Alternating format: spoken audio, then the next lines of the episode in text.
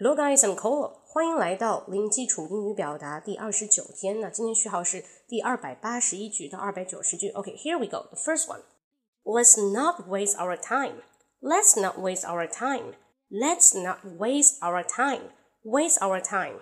浪费我们的时间。那咱们别浪费时间了。Come on, let's not waste our time. Second one. May I ask some questions? May I ask some questions? May I ask some questions? 我可以问几个问题吗？May I ask some questions? Number three, money is not everything. Money is not everything.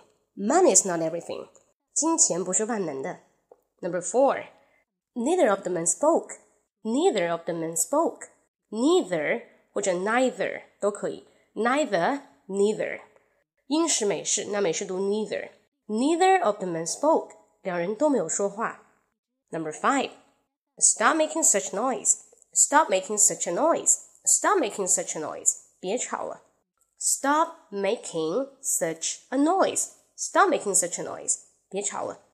Number six, that makes no difference. That makes no difference. That makes no difference. 没什么区别。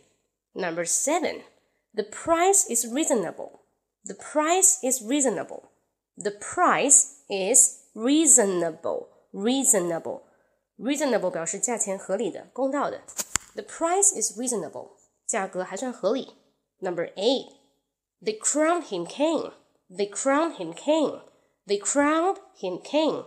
他们拥护他为国王啊，这让我想到刚刚看的那个电影叫《黑豹》啊，是 They crowned him king. 他们拥护他为国王。Number nine, they're in red and white. They're in red and white. They're in red and white.